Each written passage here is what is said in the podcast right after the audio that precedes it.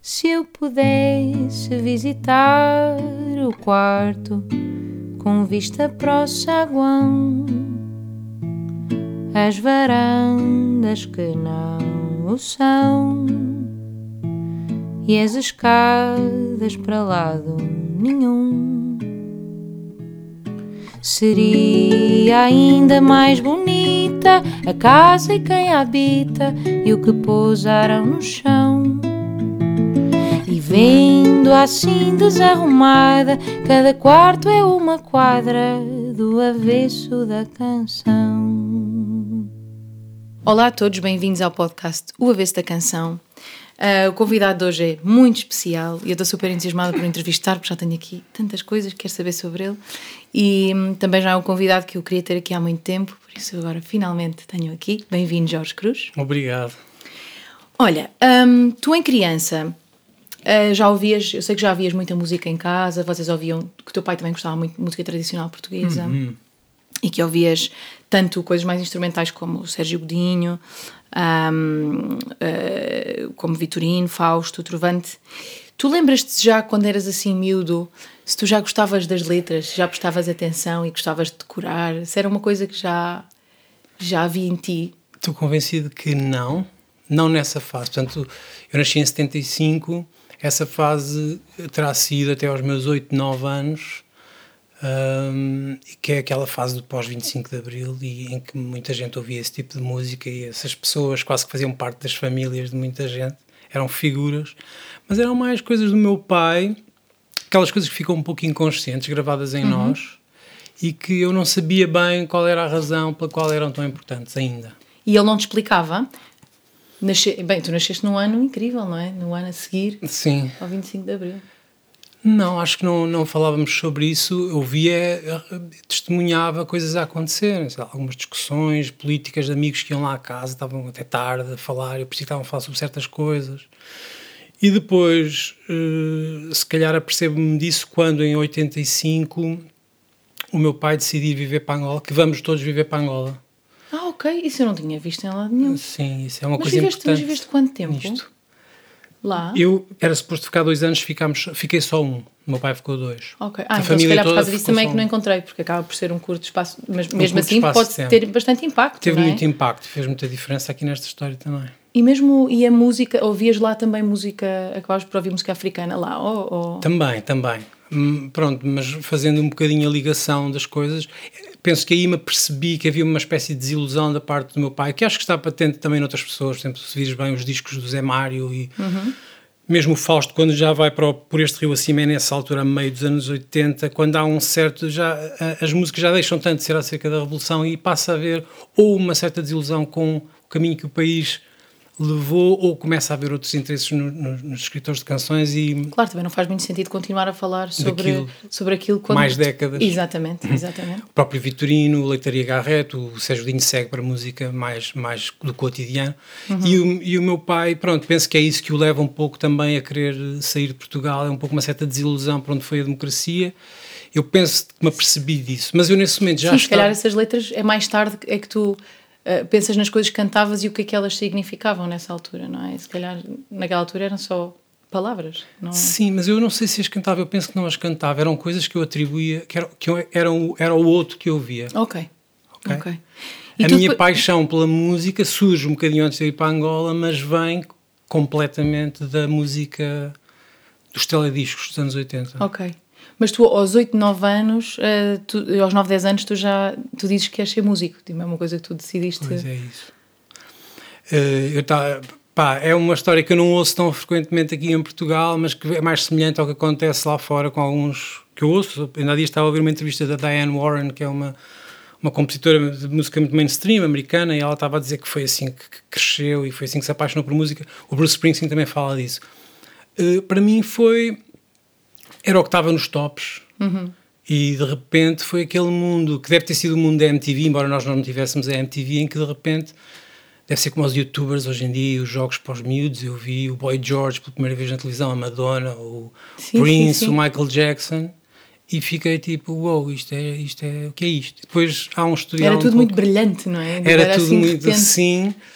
E E Mas e nessa altura querias ser músico em geral, não era necessariamente uma coisa em específico? Foi uma seja... coisa um bocado gradual. Até te vou contar, se puder, conto a história rapidamente. E claro Angola, sim, Angola, tem, Angola tem um papel nisso. Uh, uh, a história mesmo é. Eu, eu lembro-me da estreia do, do thriller do, do, Michael Jackson, que acho que estreou depois do telejornal ou qualquer coisa, e era um uhum. teledisco de 30 minutos. Eu lembro disso ter um impacto em mim forte, tipo, que é isto? Eu nunca vi nada assim. Não adorei, aquilo assustou-me um bocado e tal. e depois há uma história que é, eu tinha uma namoradinha de primária, uh, daquelas que, que a gente decide à, à primeira classe, à segunda classe, que, que, que ah, eu gosto, ele gosta de ti, ele gosta ela gosta de ti, tu gostas dela, não sei o quê, e depois nunca mais vocês falam sobre o assunto, mas passado um ou dois anos eu lembro de estar na quarta classe, de alguém me vir dizer que ela já não gostava de mim.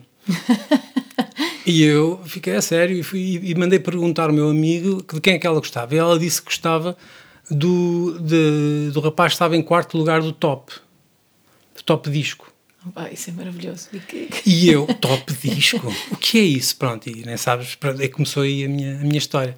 Ah, no Basicamente... fundo isto é tudo para, isto vai dar tudo para tu conquistares, voltas atrás para tu conquistares essa rapariga da primária, se calhar uh, toda a tua vida foi dedicada a tentar tê-la de volta. Na verdade não, mas muita gente diz uh, que o pessoal do rock e tal uh, mete-se no rock por causa das raparigas, no meu caso também, mas por uma razão, de uma maneira totalmente diferente, que foi, eu fui ver o Top mas nesse fim era, de semana. Então? Hã? Quem era? Exatamente, eu fui ver no Top e quem estava em quarto lugar eram os Tears for Fears com a música okay. Shout. E uh, eu pensei, porque aquilo muda todas as semanas, já não era o mesmo. Quem tinha estado no quarto da semana anterior era o Wake Me Up Before You Go Go do Zoam. Okay. E aquilo é, é um teledisco todo cor uh, ele está vestido com luvas amarelas e, e tu não sabias qual Nunca deles tinha é visto era, nada e, e, qual deles é que era a paixão dela? Será que era daquela Sim. semana? E quando eu vi o George Michael, pronto, isto é a coisa menos cool de sempre, espero dizer mais coisa, coisas mais cool ao longo do podcast. uh, no início. Quando eu vi, exato, quando eu vi o George Michael, yeah, foi, foi aí que eu disse, wow, o que é que está aqui a passar? Depois o Boy George, depois o Prince, etc. Portanto, aí eu Percebeste, todos okay, os fins eu, de semana... Eu até percebo que ela esteja apaixonada. Senti por... completamente isso, eu percebo perfeitamente. E, e todos os fins de semana passei a, a, seguir aquilo. Portanto, quando chegamos a Angola, o que acontece é que nesse ano há o Live Aid. Uhum. Portanto, eu a partir daí começo a seguir toda a, a música que está pop, a surgir, é? exatamente da cultura pop. Nesse ano há o Live Aid, eu lembro desse acontecimento. Eu já estava, já sabia que ia para Angola no fim desse verão, que foi em 85. E quando eu vou para Angola já não tenho nada para ver. Eu estava completamente fascinado como os miúdos ficam, obcecados, claro. só querem aquilo. Portanto, não tens acesso a essas não tinha acesso. Já. E aquilo que acontecia é que me enviavam, de uma vez por mês, enviavam para a minha mãe uh, as TV guias e umas coisas para ela ir acompanhando, a para a gente se entreter e tal. Sim. E na TV guia vinha o top escrito. E então foi aí que eu comecei a inventar as músicas que não podia ouvir. Essa história é maravilhosa. maravilhosa. No, bolas. Uhum. E então tu vias títulos e inventavas. Sim, imaginavas o que é que poderia estar por trás daquele título. Durante muito tempo teve o álbum This Is The Sea dos Waterboys em primeiro lugar e eu estava fascinado que aquilo seria, que tinha uma música para aquilo, mas eu dizia This Is The Sea porque eu não sabia Sim, claro. que se dizia assim. Se calhar às vezes fizeste coisas mais interessantes do que aquelas que lá estavam. Dificilmente. Mas que pelo giro. menos mas, o meu fascínio continuou. Se aquilo tinha, aquilo tinha palavras em inglês, não é? O, uhum, praticamente. Tu depois fazias as tuas melodias em Uh, Punha-me a cantarolar. E o meu pai tinha. Mas em inglês? No teu inglês inventado? Sim, brá, brá, brá. E o que fosse preciso. Agents. Exato. E, e gravava. Lembro, porque Angola, pronto, tem aquele, aquele, aquele calor e havia festas em casa e tal. E eu gravava às escondidas nas cassetes do meu pai. Punha play rec e punha-me a cantar coisas que inventava. E depois, de vez em quando, às vezes havia festas e estavam lá 20, 30 pessoas a, a dançar. Música, Exatamente. E começavam. e tipo, que é isto? E era eu a cantar, ficava muito envergonhado, fugia que ninguém soubesse, ninguém descobrisse. Que Tinha giro. vergonha. Ainda sabes onde é que estão essas cassetes, por acaso? Não. Eu também fazia não. isso aqui com a, com a aparelhagem de casa, por acaso também gravava assim algumas coisitas. Olha, e então hum, aos 14, 15 anos tu já estavas de volta. Uhum. Nessa altura, também, eu até achei que tinha sido nessa altura que tu tinhas começado a escrever. Bem, se calhar foi nessa altura que começaste a escrever, porque essas melodias que tu inventavas, no fundo, eram uh, melodias, mas não, era, não, não escrevias poesia. Era tudo o mundo da, da, da imaginação. Exato. Eu desenhava capas isso é, isso de é discos como os miúdos vê, o meu, meu miúdo hoje em dia vê, está a jogar Brawl Stars ou está a ver um desenho animado, depois vai para o quarto desenhar eh, personagens daquilo, mas inventadas por ele. Eu fazia a mesma coisa que os discos, eu tinha títulos de discos. Claro, não tinha... tinhas, tinhas que inventar, não é? Tinhas... É- Antes é, de fazer a música.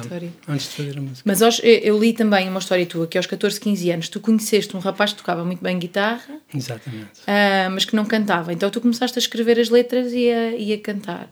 Um, aqui foi mesmo a, a, primeira experiência que tu tiveste, não com melodia, porque essa já, já no uhum. fundo já havia essa experiência com melodia em Angola, mas foi a primeira experiência que tu tiveste com a escrita, ou também já escrevias algumas coisas assim soltas que não, que não fossem ligadas à música? Não, portanto eu, as, eu as, as músicas não as fazia, mas fazia letras, embora um bocado letras a fingir, e um bocado baseadas numa letra qualquer que eu estava a gostar de alguém, e depois fazia uhum. a minha versão, era um bocado um, um pastiche do que tinha ouvido, portanto havia coisas já de escrever, os refrões, não sei o quê mas uh, o meu pai também me tinha tentado ensinar a tocar guitarra, mas eu não tinha paciência para aprender aquilo, achava difícil, não me interessava, aquilo não soava o que eu queria que a minha música soava, que, que na minha cabeça Querias logo soavam. ir para um nível que... Exatamente. Claro.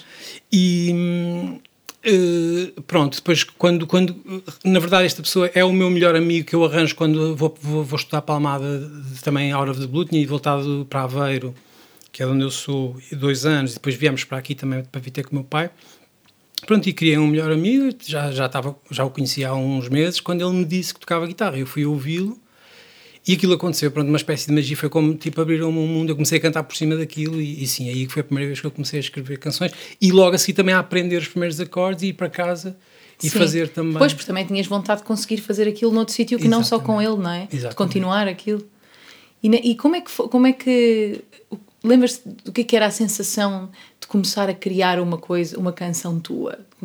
Lembras-te do que é que o que é que sentias com, a, com essa Senti nova descoberta? Senti uma grande continuidade com o que já estava na minha, no meu, na minha paixão, estás a ver? Uhum. Senti, mas senti que me tinham permitido entrar pela porta, ou seja, senti que, que aquilo era qualquer coisa de especial, então nós gravávamos as coisas que Sim. inventávamos e tal, embora se calhar conseguias concretizar coisas que já de certa maneira andavam para Sim, aqui porque ele era uma concretização. Ele não? era um guitarrista, pá, fazia coisas muito bonitas, muito intuitivo, muito, muito autodidata, mas uma pessoa com altas melodias. E ele também diz hoje em dia, porque eu falo com ele com muito carinho sobre esses momentos. Um, ele está no Dubai neste momento, trocamos cartas e tal. Uh, uh, e ele fala desse, dessa altura da memória que tem, que também que foi um bocado eu que puxei por ele e que ele quis fazer coisas mais experimentais e tal. Pronto, aquilo acabou por. E ele por ti? É? Pronto, e ele muito por mim, com certeza. Claro. Um, entretanto, tiveste uma banda também no liceu que se chamava Últimos Dias. Exatamente. Nessa, nessa banda tu escrevias, eh, escrevias canções para a banda ou faziam mais covers? Eh, não, não, covers não. Uh, portanto, isso foi. Depois, voltando para Aveiro, já com uns 15, 16, uh, encontro-me com um, um, um, colega também que já conhecia há imenso tempo, que era o Alexandre Mano que estava também a aprender a tocar baixo nessa altura. Eu, nessa altura, portanto, já tocava as minhas canções. Eu mal aprendi o Mi menor, que, era, que é o acorde mais fácil de se fazer na guitarra. claro. Pronto. Foi todo um novo mundo de Mi menor. Músicas, músicas, músicas. E baixava. Todas com Mi menor? Todas. ok. E baixava, baixava para o Lá, que é aquele Lá suspenso, que fica igual ao Mi menor exatamente. em baixo. Pronto, e havia todo tipo de variações disso, rítmicas. Há todo, um, há todo um mundo que se pode descobrir num acorde. Nove, dez músicas pá, claro. seguidas, etc e que, o que vem de ocupar o espaço em que eu não conseguia estar com. Isto tem outra ligação. Com esse meu amigo Rui Jorge Abreu, com quem aprendi a tocar guitarra, porque ele era batista, que é uma coisa que depois vai influenciar a minha vida mais à frente. Então ele tinha que ir para a igreja aos domingos, havia alturas que eu não conseguia estar com ele aos fins tem, de semana. Eles têm uma parte musical também muito forte na muito igreja forte, batista. Muito é? forte. Há, há, muitos músicos muito conhecidos eh, hoje em dia que vêm da igreja Pronto, batista. E, é, e, foram, e foi com eles também que eu encontrei um bocado aqui o meu caminho em uhum. Lisboa, já há uns anos mais tarde. Exato, vamos lá. Ah, então pronto, continuando. Um, entretanto, depois tiveste uma banda. Ah, mas estavas a dizer, nessa banda dos últimos dias tu escrevias as canções então? Era Pronto, aquelas posso contar a história desta maneira. O, o, Alexandre decidiu que ia formar uma banda. E, e, acho que deve ter convidado todas as pessoas que conhecia que tocavam qualquer coisa. E eu lembro-me que combinámos no sótão, na altura era do Sandro, que era um rapaz que tocava guitarra, e o pai dele também tinha instrumentos e tal, e lá em Aveiro. E juntaram-se, não sei, seis, sete, oito pessoas que tocavam instrumentos diferentes e tal. Mas eu penso que aquilo era uma coisa meio lúdica e, e, e toda a gente fez algum barulho ah, durante um tempo. E depois aconteceu esta coisa que vai marcar um bocado a minha vida e que é um bocado. Como é que eu ia dizer? Revela qualquer coisa sobre o meu próprio caráter, para o bem e para o mal, que foi. Ninguém tem nada, nenhuma música feita, perguntei eu, ninguém tinha, e eu disse: Eu tenho aqui talvez umas 16 Acham que está bom? Acham que é suficiente? Pronto, e depois começámos e passaram a ser as minhas músicas e, okay. e os arranjos, já de uma seleção, os que foram ficando e tal. Pronto, isso vai ser a história da minha vida. Pois, e a seguir, até porque tu tens essa história também de bandas.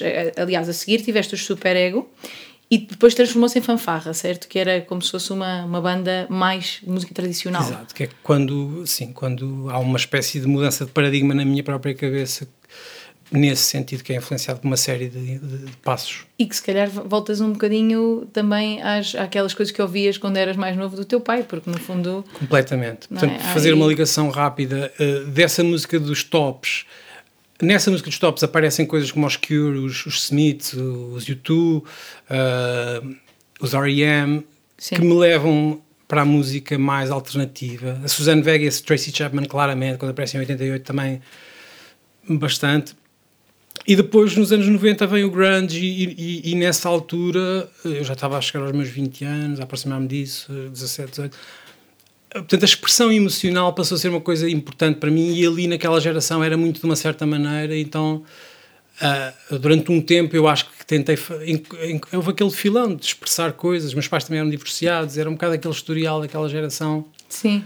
Uh, ah, e também essa é a idade, assim, de alguma revolta e de vontade, exato, não é? De, exato. De, e a música que ouvias também era, sei, acaba por ser uma maneira de uma pessoa se expressar e expressar essa revolta que todos os adolescentes têm, aos jovens, mas que alguns, como não escrevem canções, não conseguem ir para fora desta Exato, forma. e os últimos dias há ali um momento em que, pronto, tornam-se já um estilo musical, que era assim uma coisa, pronto, não tinha era definida esteticamente, e, e dissolveram-se e, e, e formei Super Ego para uma coisa mais, lá está, de Power Trio, Rock, eu e o uhum. Alexandre, portanto, eu e o Alexandre, esse Alexandre Mano, vamos, vamos continuar juntos uns 15 anos. Ok tudo que, que é eu fazia. Uma peça mais constante. Uma amizade também forte.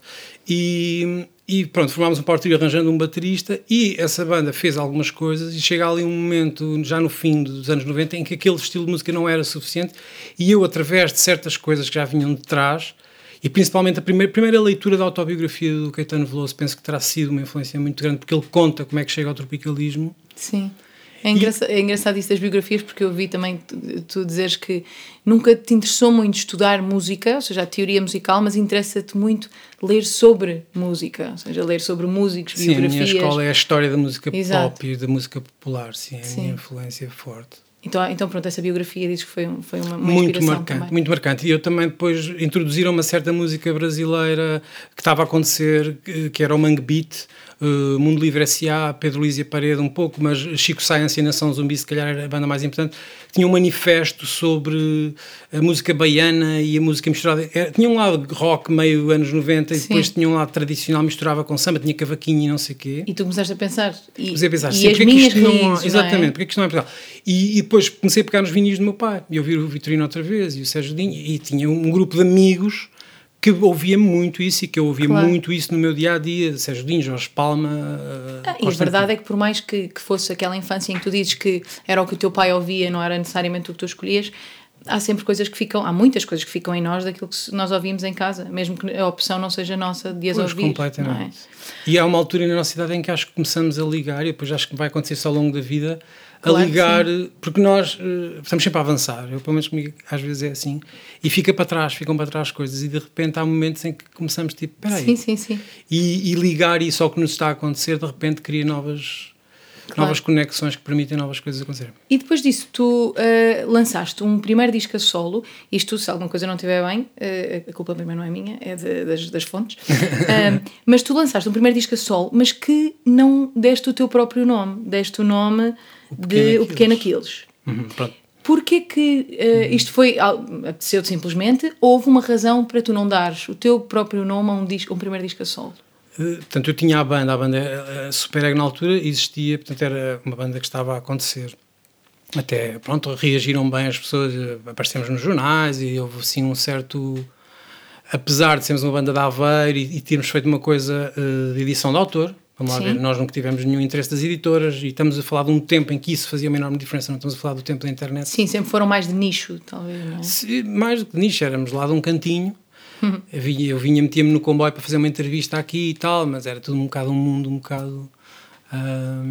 pronto, difícil de penetrar. E isto para explicar, quando eu faço esse disco é porque eu estou a fazer um certo tipo de música, porque eu ando a ouvir já um certo tipo de música. Gostava muito de Red House Painters eh, e, em particular, eu penso que o Pequeno Aquiles é influenciado pelo Will Oldham e, e o projeto Bonnie Prince Billy. Uhum. E eu acho que quis ter um nome também estilo Bonnie Prince Billy, o Pequeno Aquiles, mas adaptado a português. Ok. Porque esse lado de guitarra folk, perdão, de guitarra folk já vinha lá está, desde a Susan Vega, mesmo dos, de Simon Garfunkel, Tracy Chapman sempre foram coisas que eu tinha gostado desde pequeno.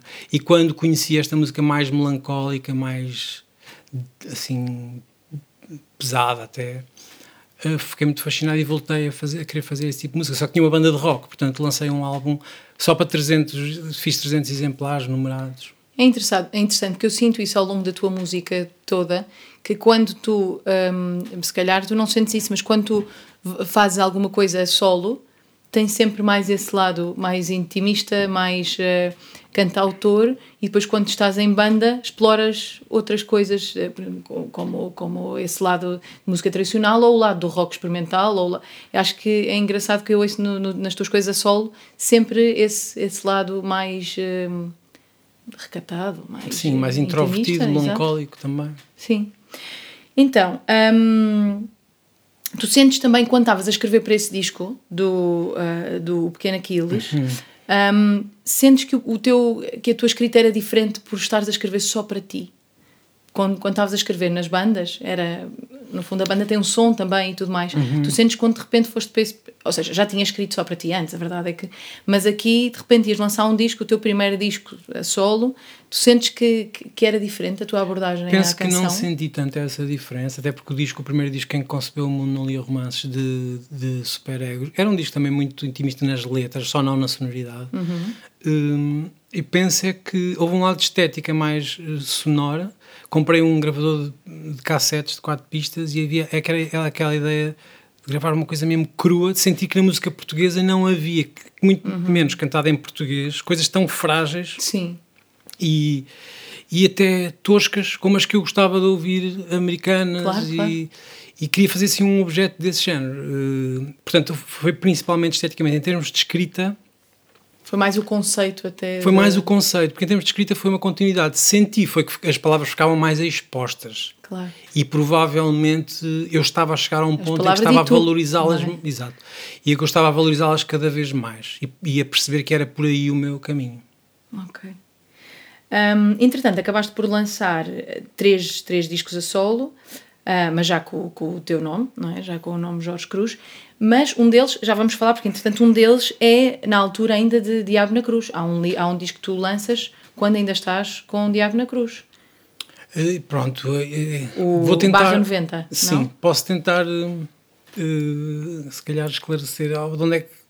Não é, não é esclarecer, é mais organizar, porque isso é, é um, na verdade é um pouco caótico se for visto assim de fora, se calhar, imagino eu. Portanto. Não, não há nada caótico na música, uma pessoa vai fazendo não. aquilo que sente, não é? Não acho razão. que mas, mas sim, mas, mas podes, podes arrumar. Pronto, quiseres. então se, se puder arrumar. Arruma. Sou muito arrumadinho nestas coisas, se calhar, lá está. As biografias e não sei o quê. Um, o segundo álbum de Superego uh, é um álbum que eu faço quando estou a acabar a faculdade. Aliás, eu já tinha feito os três últimos anos de faculdade. Eu estudei Psicologia. Uh, eu sabia que não ia fazer psicologia, sentia. Mas ainda foste fazer um, ainda foste, ainda ganhaste uma bolsa para a Faculdade do Porto para ir estudar. A certa altura, mais à frente, mais à frente, quando, quando vejo que não estou a conseguir eh, aguentar-me financeiramente com música, etc. E era um bocadinho isso que eu ia falar. Portanto, eu ainda, ainda estou ali três, os últimos três anos da faculdade. O quinto ano eu faço em três anos, que é para ir adiante e ver se consigo com a banda começar, porque também não percebia como é que as coisas funcionavam. Uhum. E o último disco eu dei muito o último disco, que não era suposto ser o último disco de Super dei-lhe muita importância e, e, na composição, e fomos gravar para a Espanha e não sei o quê, da, da, da. E aquilo era tão importante para mim. Eu tinha chegado a um certo ponto a ler certo tipo de coisas e tal, que fiz um grande manifesto em prol da língua portuguesa e da utilização de instrumentos portugueses e não sei o quê. E tu abrias o disco, era a primeira coisa que lias. Ok. E aquilo foi basicamente arrasado na imprensa, no Blitz e no, e no DN e no, todas as pessoas que escreviam sobre a música arrasaram aquilo, o que, porque, porque aquilo era uma coisa muito pouco uh, aceita, aquele tipo de ideias na altura. A nova geração não, não, não, não, não pensava assim. Ah, e... se calhar também não tinhas ainda nome suficiente Exatamente. para que aquilo fosse visto E não só não tinha nome, como não tinha não é? música que o justificasse, eram só ideias, percebes? Pois.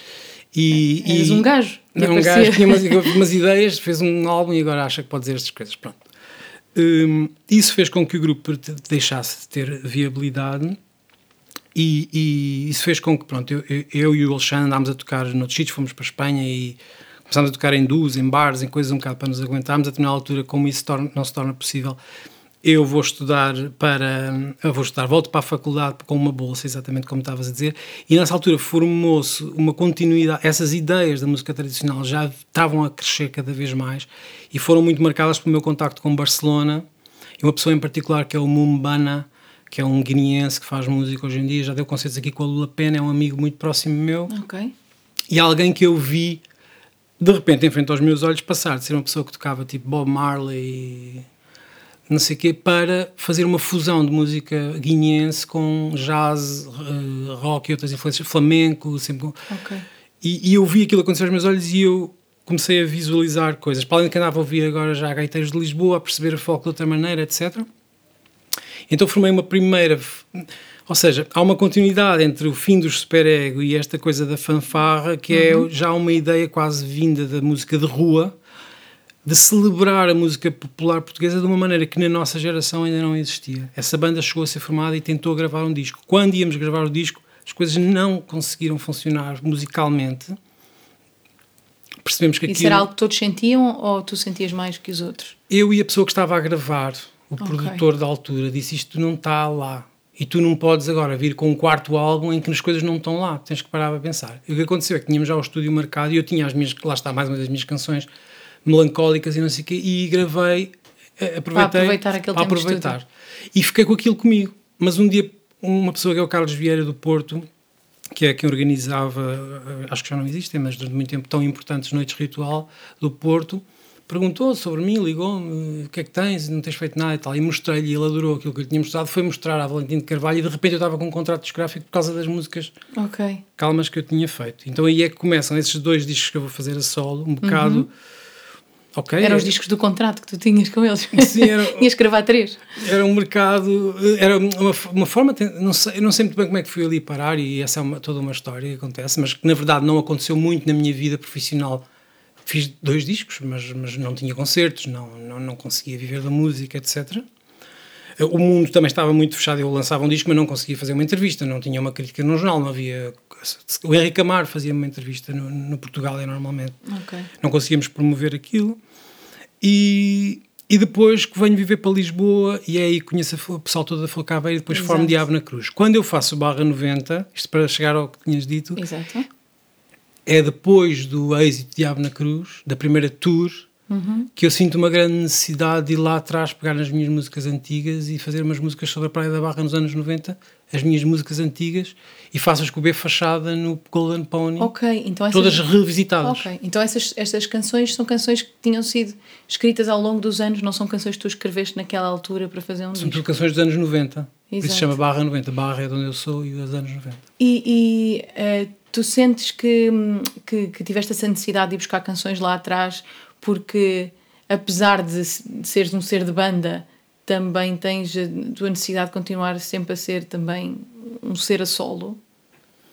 Sim, eu acho que nunca fui mesmo um ser de banda. Uh, as próprias pessoas que tiveram bandas comigo me, me diziam, me devolviam isso, portanto acho que não, é, não vem de mim. Mas gosto de sons de banda e gosto de bandas.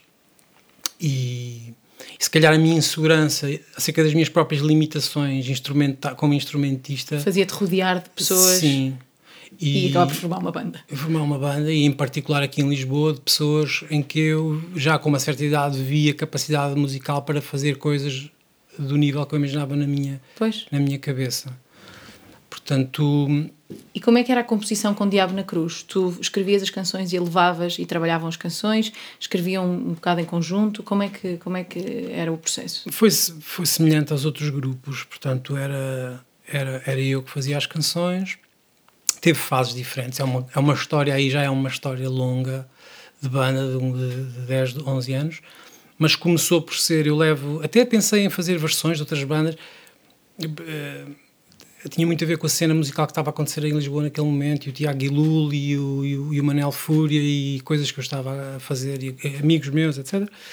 Fizemos algumas versões e tal, mas eu tinha as minhas músicas. E eu comecei com o Bernardo Barata e com o João Pinheiro, formámos um trio, lá está o Power Trio mais uma vez. Eu comecei a ver que aquilo tinha uma, uma química tão forte, comecei a querer eu próprio explorar algo que eu já tinha feito uma espécie de eureka na minha cabeça, que era uma forma de escrever, em que eu ia usar basicamente a linguagem do Zeca e do Dylan, a linguagem da censura, a linguagem de ter que fintar a censura. Ok. Eu ia usá-la para fintar a censura à minha própria pessoa no meio musical. Então eu ia escrever codificadamente sobre mim e sobre a situação musical, a cultura portuguesa. Foi quase como um desafio que te impuseste, não é? Sim, um estilo. Uh, pronto, mas íamos falar do Dylan e das minhas influências, etc. Mas afunilaram imensas coisas ao mesmo tempo. E então eu começo a compor desenfreadamente quando formo a banda com o, o João e o, e o Bernardo. Depois começo-me a perceber. Lembro que depois surgiram os Fleet Foxes e uma série de grupos e tal. E eu comecei a perceber, pá, eu também gosto, isto tem que ter vozes, como a música portuguesa tem sempre vozes. Uhum. Isto, e depois já vindo de trás do mundo livre S.A., isto tem que ter aqui instrumentos cordofones portugueses e tem que ter melodias tipo, tipo teclados de, de, feira. Então fomos buscar o Fachada, depois fomos buscar o João Gil para tocar teclados. Aquilo demorou um ano e meio até soar aquilo, percebes? Pois, pois, foi como uma pintura, foste Exato. chegando mesmo até a... Até chegar. Mas então tu levavas as canções já completas para a sala de ensaios ou para o momento em que estavam juntos. Já levavas com a estrutura e com Sim. a letra e depois podia havia alterações de vez em quando eles diziam olha não eles às vezes diziam coisas sobre as tuas letras tipo não esta palavra não funciona tão bem ou tinham uma sobre opinião sobre as letras não sobre as letras acho que isto é comum a muitas muitos letristas às vezes a banda não está não não dá feedback sobre essas coisas nós até ficamos tipo ali meio sozinhos com aquilo que fizemos mas havia para o bom e para o mau não é não dizem mal. mal. e também não dizem muito exatamente bem, não, é? não casavas bem mas havia uma pessoa em particular no primeiro disco que, que, pronto, que tinha que fazia o mesmo que eu nesse sentido e com a mesma intensidade e com quem eu criei uma química muito forte e que fazia parte da banda, que foi o Fachada. Quando ele entrou. Pois, claro, o Fachada é, é letrista também, não é? Quando ele entrou, uh, houve ali uma grande energia entre nós, também nas coisas dele. Eu uh, tive com ele a fazer os discos dele, a fazer, quer dizer, a acompanhar, também a dar opinião. Sim. E ali durante um ou dois anos houve algo de bastante intenso e houve uma intervenção no Virou em particular dele, em que as coisas estavam quase prontas, as músicas estavam selecionadas, mas eu ainda sentia que as coisas não estavam lá. E pedi feedback às pessoas e ele disse: Se quiseres, eu, eu, eu acho aqui, basta mudarmos aqui meia dúzia de coisas e isto fica melhor. E eu disse: Então, se puderes, vai para casa e, e, e dá umas sugestões que tu achas que podiam mudar. Ainda se eu tenho essa opinião sobre ele, eu acho que ele é uma pessoa bastante frontal, não é? Pelo menos sim, sempre sim. me pareceu, pelas entrevistas e pelas coisas que sim. vi, bastante direta. E no dia a seguir, ou dois dias a seguir, ele veio e tinha sete ou oito, tinha mudanças para sete ou oito músicas e eu gostei de, da maioria delas e mudámos cinco ou seis músicas, partes, basicamente cortar coisas. Ficou tudo muito mais curto. O disco tem 28 minutos. É longo, é longo nas ideias, mas tem 20 minutos. Foi um tal cortar, cortar, cortar. E eu nisso sou muito implacável. Eu corto o que for preciso. Corto músicas, corto tudo. Pois, pois. Não tenho amor Sim, a... até ficar, até ficar até aquilo ficar. que é... Porque a liga era uma preciso. ideia que, que tinha que ficar concretizada. E penso que ficou, pronto, e que passava, pela, acabou por passar pela imagem do grupo, pela, eu já estava há muito tempo a carregar aquela ideia e, e, era suposto ela vir e vir e vir o mais madura possível. Uhum. Mas então isso tu dizias deles, pronto, as letras ninguém opinava assim em grande coisa, sem ser o Fachada que às vezes te, dava umas dicas. Nesse primeiro álbum. Mas e depois, uh, mas em termos de melodias e de harmonias e de arranjo, era uma coisa conjunta? Não muito, portanto houve discos em que houve uma colaboração maior do género de eu chegar com as coisas e é mais como líder de banda, pronto, chegar com as coisas, cada um ir pondo as suas coisas e eu um bocado dizer o que é que gostava e ir montando as peças um e cantarolar, é? cantarolar um as partes das, das, das, coisas. Mais para o fim já, já havia um afastamento entre nós e o último disco já é feito quase a solo. Portanto, eu já faço pois. no GarageBand as partes todas, etc. Pois, porque no fundo, às vezes, uh, não sei se isto vai parecer mal a dizer, mas às vezes tu procuravas um bocadinho mais, se calhar, executantes de coisas que tu já ouvias na tua cabeça. Hum, se calhar, o que, pronto, que, que tem as suas consequências, obviamente. Quer dizer, pois às vezes não. esses executantes vêm e trazem-nos mais do que aquilo que nós ouvíamos na nossa cabeça. Isso é o ideal quando acontece, não é? É quando hum. tu tens uma ideia, mas mas como aquela pessoa já toca aquele instrumento há muito mais tempo, pode-te dar. É, à medida que as coisas estão a acontecer, não tenho bem noção disso, até porque havia coisas em que eu investia de tal maneira no espírito de banda, Ok. em que era e que eu sentia tanta eh, vontade de incluí-los, em particular nas performances ao vivo eh, e no- na química, e aí eh, eu investia muito nisso e eu sentia sempre que a coisa era como banda. Agora, criativamente, era sim uma visão muito pessoal. Sim, e mais individual, não é? Ahm, o teu processo, o teu ah, processo quando escreves só para ti. Ah, agora, por exemplo, como estávamos a falar de- deste, deste tempo que, que agora ah, passaste a escrever, tu tentas fazer isto, tentas tirar um tempo, tirar uns dias, ir para algum lado. Quando tu sabes que tens algum trabalho para fazer, algumas, algumas umas canções, alguns pedidos, ahm, tens como é que tu organizas? Ou há uma organização? Sim, passou a haver. Portanto, também fui pai na mesma altura em que saiu o Virou. Portanto, a minha vida pessoal Virou. também me virou também. Outras responsabilidades, etc. Também na banda as pessoas todas eh, tinham... Pronto, havia pessoas com filhos, etc. E foi uma vida um bocadinho menos desregada do que era antes. E acontece ali, pela primeira vez, no, no álbum Rock Popular, nós estamos, que é o, o segundo álbum, eh, o álbum está quase a ser gravado e parece estar pronto e eu tenho uma espécie de... de, de pá, tenho um momento de Epifania. crise, de epifania, mas de crise, de- em que eu deixo de acreditar naquilo que ali está, hum, profundamente, Uau! Sinto que ok. estou a cometer um grande erro, isto é a grande oportunidade da, da, da minha vida e, e mesmo de toda a gente que está aqui. E fizemos um grupo que tem um alto êxito e não sei quê, e agora o que é que vamos, qual é o segundo disco, aquela pressão do segundo disco, o que é que temos para dizer? E eu senti que, que estávamos a. não era aquilo. Mas meio síndrome de impostor? Ou... Síndrome de impostor, sim, isso é frequente. Ok. Mas não só. Acho que é frequente para todos os. Sim, não só. todos nós. Havia uma missão, percebes? A partir do momento em que aquilo funcionou, o Diabo na Cruz, em que eu tinha um público, a primeira vez tinha um público. Eu estava a fazer música há muitos anos e nunca tinha tido um público. E de certa ouvir. forma, também não te dava, não te dava tanta responsabilidade, quase, é? Exatamente. Senti muito uma responsabilidade que, que tinha a ver com a razão pela qual o grupo tinha sido formado, que era para tentar, basicamente, uma questão ideológica e filosófica de tem que existir uma música que seja usufruível pelas gerações mais novas, que as ponha em contacto com a sua própria, o seu próprio legado musical, com a sua própria ascendência cultural, Pois, mas é que também tu puseste-te uma grande responsabilidade cultural. Completamente. Não, é? Não, aquilo para mim era intervenção cultural. Daí que eu te Exato. falo do, do Caetano Veloso e do tropicalismo. Aquilo Claro. para mim era isso. Exato. E eu tinha que sendo conseguir que, isso. Sendo que o tropicalismo não foi pensado dessa forma, não é? Quer dizer, não sei, acho eu. Penso que foi. Achas que sim? É Às vezes essas coisas. Ah, ok, se ele explica isso nesse, Sim. no, no, no- na biografia que estás a dizer. Tropical. É que às vezes essas coisas acabam por acontecer sem uma pessoa pensar nisso, só porque tu não, vais. não, é, é uma coisa manifesta. É uma coisa que tu fazes em, É mais, em menos como, reação. é mais ou menos como o teu manifesto, mas desta vez. Sim. Desta vez musical. Exatamente. Era, musical, era, é? era pôr a música nas palavras do manifesto. Exato. Completamente. Era isso. Ok. A ligação era direta. Ok, tu chegas a esse ponto em que sentes isso? Pronto, e então eh, o resto do trabalho de Diabo na Cruz tem que ser a concretização e o expandir desta ideia e também a angariação de, de pessoas para esta vivência Este culto da, da, da música portuguesa. que, de uma maneira que fique, que fique gravado nas- na vida das pessoas. E como é que se faz isso? E o que é que tens para dizer sobre o teu próprio país, sobre o teu próprio território e tal? E, Claro, e a sabes? partir do momento que te pões essa pressão toda, Sim. ah, depois também deve ser mais difícil que saia alguma coisa que tu achas que está ao nível dessa. saíam dessa... muitas coisas, mas saíam. Lá está, nós estávamos a ir por um caminho muito heróico, muito. hum, não sei, muito pouco terra a terra.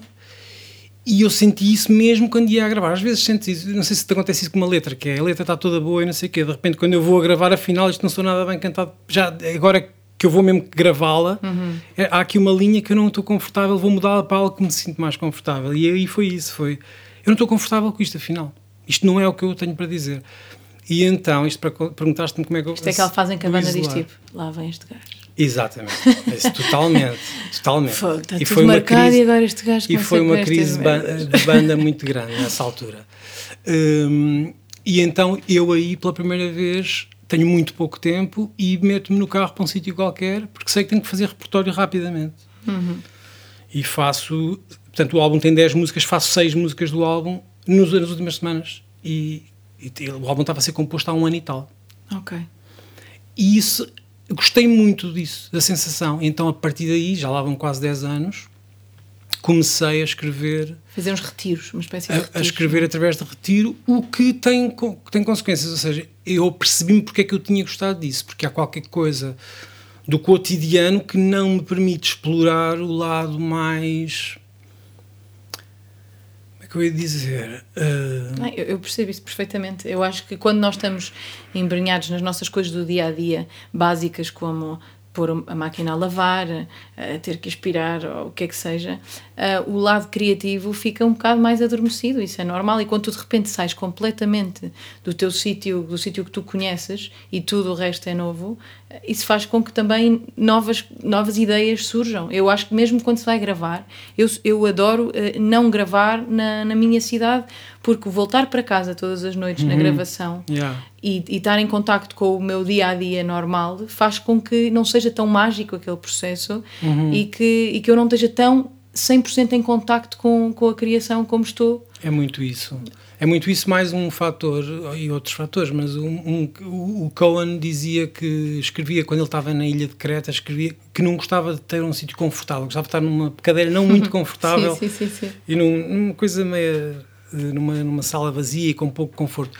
Eu não gosto de estar desconfortável na cadeira. Pois não. também, também não. mas, também não imagino. Mas, mas, mas, uh, houve, e esse álbum Rock Popular foi importante para perceber isso. Eu preciso, eu para encontrar resultados de que eu me interesse realmente, eu preciso de escrever para me salvar. Eu preciso de escrever para chegar a casa. E por isso eu não posso estar lá. Um, eu consigo trabalhar sim, em sim, casa, sim, mas há um Engraçado. lado de escrever, de pôr lá qualquer coisa que que vem mesmo de uma necessidade urgente de, de, vida de resolver qualquer coisa e que essa e que eu posso artificialmente consigo artificialmente trabalhar para alcançar. Claro. Eu, eu quando entrevistei o Manel Cruz ele também ele também fez isso para o, para o último álbum de ir uh, ele dizia que tinha um horário das 9 às 5 ia todos os dias para um sítio para escrever. E, e, o que eu acho também interessante nesse, nesses retiros é que as próprias canções ou o próprio álbum acaba por ter toda uma identidade, porque ele todo foi escrito uhum. com mais ou menos a mesma, o mesmo estado de espírito. Não é? Então ele, as canções acabam por ter uma ligação, quer nós queiramos, quer não, elas foram escritas num espaço-tempo, num espaço físico, não é? no mesmo, e isso acaba por dar normalmente um, uma linha, um fio condutor Uh, quando é um disco, um fio condutor esse disco. Isso é. é outra coisa que descobri nesse rock popular, que foi, eu acho que desde então não escrevi nunca mais nenhum álbum sem saber qual é o alinhamento previamente. O que faz muita diferença no que escrevo Mas como letras. é que tu sabes o alinhamento de um álbum sem ter as canções?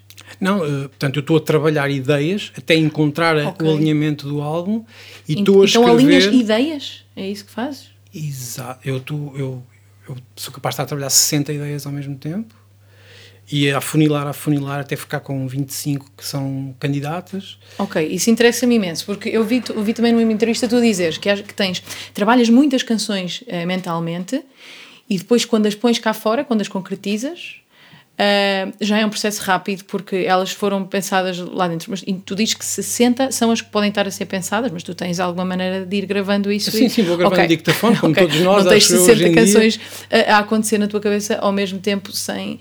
eh, Umas posso me lembrar pior, mas posso ter umas 30 e tal que eu sei como é que são eh, todas as partes. E às Neste vezes momento, antes. tenho. Ok, diz, diz.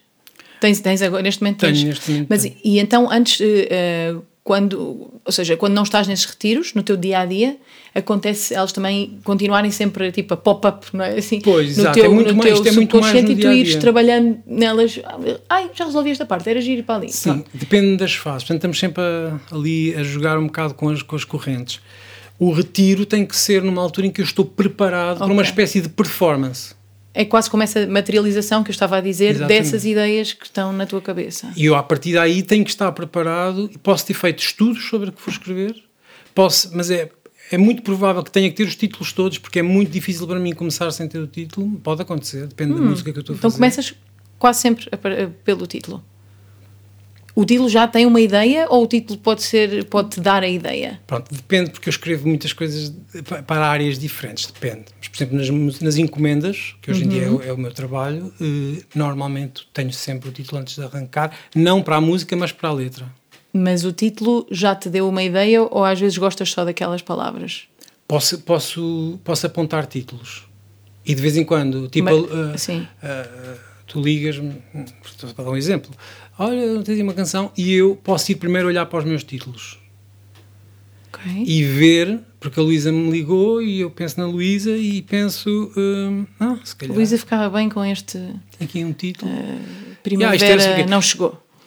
Exatamente, porque e eu não sei o que é Mas que os quando tu tens a primavera não chegou, tens porque achaste bonita a ideia da primavera não chegou, ou tens porque pensas a primavera não chegou, é aquela vez em que eh, o marido morreu e ela não. Não, Pode, ser. Pode, ser as duas ou não Ok. ser. Pode ser ou não ser. E normalmente eu acho que o título tem mais piada se não for literal. Ou seja, se, se a relação que eu tenho com o título, que a canção vai ter com o título, não for óbvia. Ou seja, Ok. por exemplo, a aula de natação que eu fiz para a Cristina Branca, Uhum. acho que é um, um exemplo nítido disso. Portanto, eu gostei da ideia da aula de natação. Não, é um título, é, sui generis, não é? Tipo, Pronto. aula de natação para um título, para um e título de depois canção. eu comecei a perceber que história é que poderia estar ali eh, por trás quando eh, a Cristina me. Mas é giro esse ponto de partida. É a primeira vez neste podcast que alguém tem esse ponto de partida. Não, eu Eh, acho que isto é muito frequente lá fora, na América em Pois. particular e no country, que é uma grande influência para mim. Que engraçado Country isso. music. Então tu podes ter, eh, quando tu dizes isso, tu então não tens canções na gaveta para as, para as pessoas, tens títulos. Sim, eu não tenho canções. E depois de- desenvolves a canção a partir do título para aquela pessoa em específico. eu tenho melodias, posso ter canções feitas melodicamente e depois tenho títulos. Claro que tenho canções que não estão a ser usadas e que podem já estar prontas, mas que eu não fiz do nada, mas que não foram usadas por alguém e que eu Ah, então tens ter. isso. São tenho. canções. Não fazes do nada para a gaveta. Tens Não. canções que depois as pessoas acabaram por não gravar e ficaram ali. Do nada faço melodias e coisas e Uhum. ideias musicais. E depois tenho muito trabalho de exploração, lá está, de ideias de- de- para letras.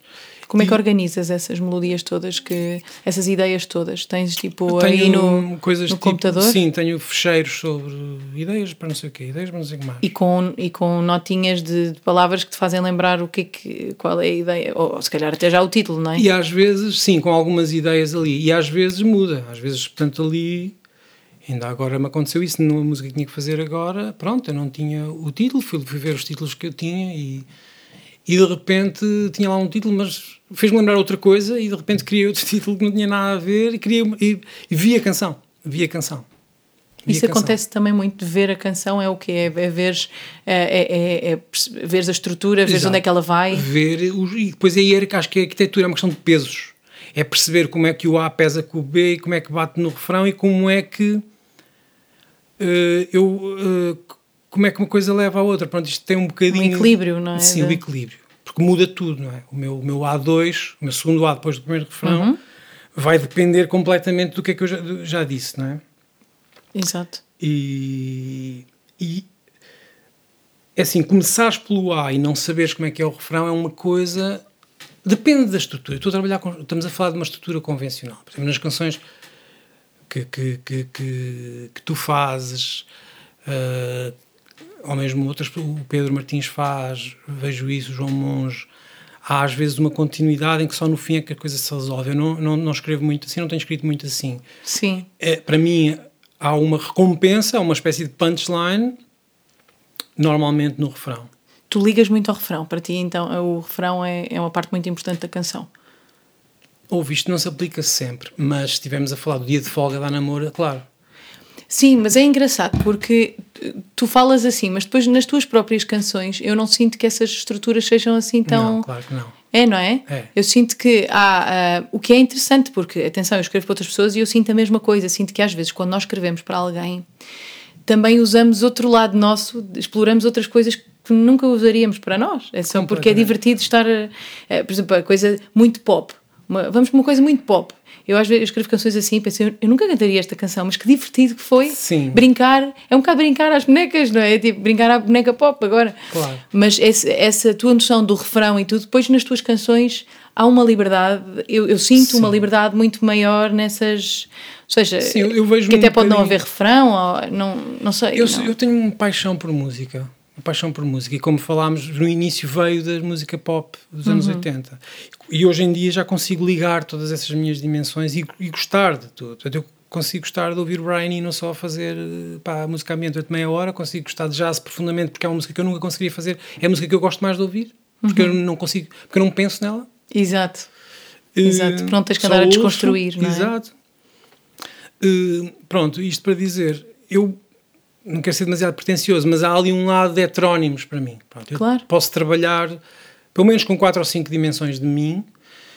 E aqui estávamos agora a falar de, apenas de uma. Eu acho isso apenas maravilhoso. Uma, é, quase como ser, é quase como ser um ator, não é? Tu, no fundo, consegues ter vários papéis. Eu e se eu tiver isso... muito tempo só com um papel, vou-me sentir, vou-me ressentir. Claro. E vou estar com muita vontade de explorar um lado que não tem nada a ver com aquilo. Quando, tu, quando tu escreves para outras pessoas, um, quando te é pedida uma canção, Uh, tenho duas perguntas em relação a isso. A primeira é se tu, tu te pões no, na pele dessa pessoa, se tentas, uh, se tentas perceber, ouvir a voz de. Muita gente diz, eu, a mim acontece-me isso, não sei se acontece contigo, de ouvir a voz dessa pessoa na tua cabeça enquanto estás a escrever, ou também pensar que palavras é que esta pessoa diria, porque pois, há coisas que é aquela difícil. pessoa Tu, tu achas que, ou, ou, é uma coisa que tu nem pensas, mas que acaba por, eh, ou seja, só o facto de saber que estás a escrever para aquela pessoa, isso acaba por sair naturalmente? Pronto, é uma tentativa, é um desafio. Ouvir a voz, não sei, mas vou ouvir a música da pessoa, obviamente.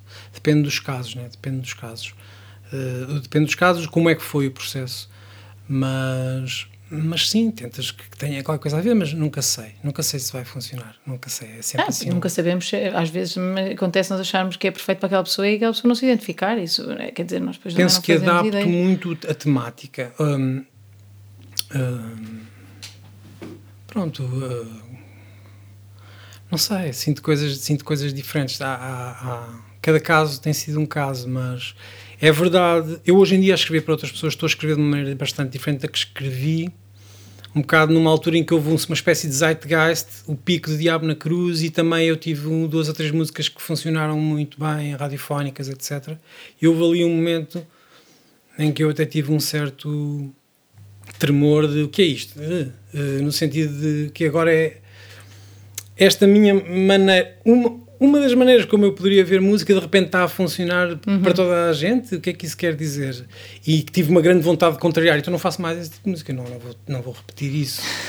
Não, e como se de repente tudo o que é comercial já não, já não fosse tão bom também, não é? Quer dizer, é isso... um pouco... Hum, hum, é engraçado porque às vezes parece que passamos a vida a tentar chegar às pessoas e depois quando chegamos a muita gente parece que afinal estamos a fazer alguma coisa mal porque afinal chegamos a demasiadas pessoas e isso pode querer dizer qualquer coisa sobre nós. Na minha história, pois, na minha história, não sei o que é que tu sentes, é evidente, acho que em particular tu, o teu irmão é um exemplo máximo disso, acho eu. Muitos jovens tiveram uma exposição pública enorme e, e conseguiram coisas. No meu, no meu caso, e tiveram que lidar com coisas que eu não conheço, não faço ideia o que são.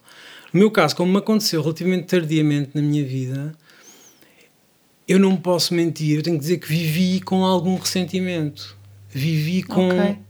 algum ceticismo, com um grau de, de, maturidade também sobre o assunto, de perceber o que é que vai passar e o que é que, não, o que, é, que é real, o que não é real naquilo e também com uma grande vontade de proteger a minha chama e aquilo que me levou até ali, que eu sei perfeitamente o que é e que fui eu que arduamente levantei claro, do chão. Claro, claro.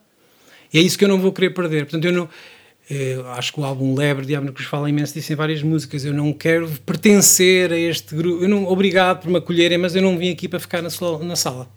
Sim. Eu vi estou só de passagem, agora vou continuar a fazer o que eu faço. Está bem, pessoal? Obrigado. Sim, Foi sim, muito isso que eu senti.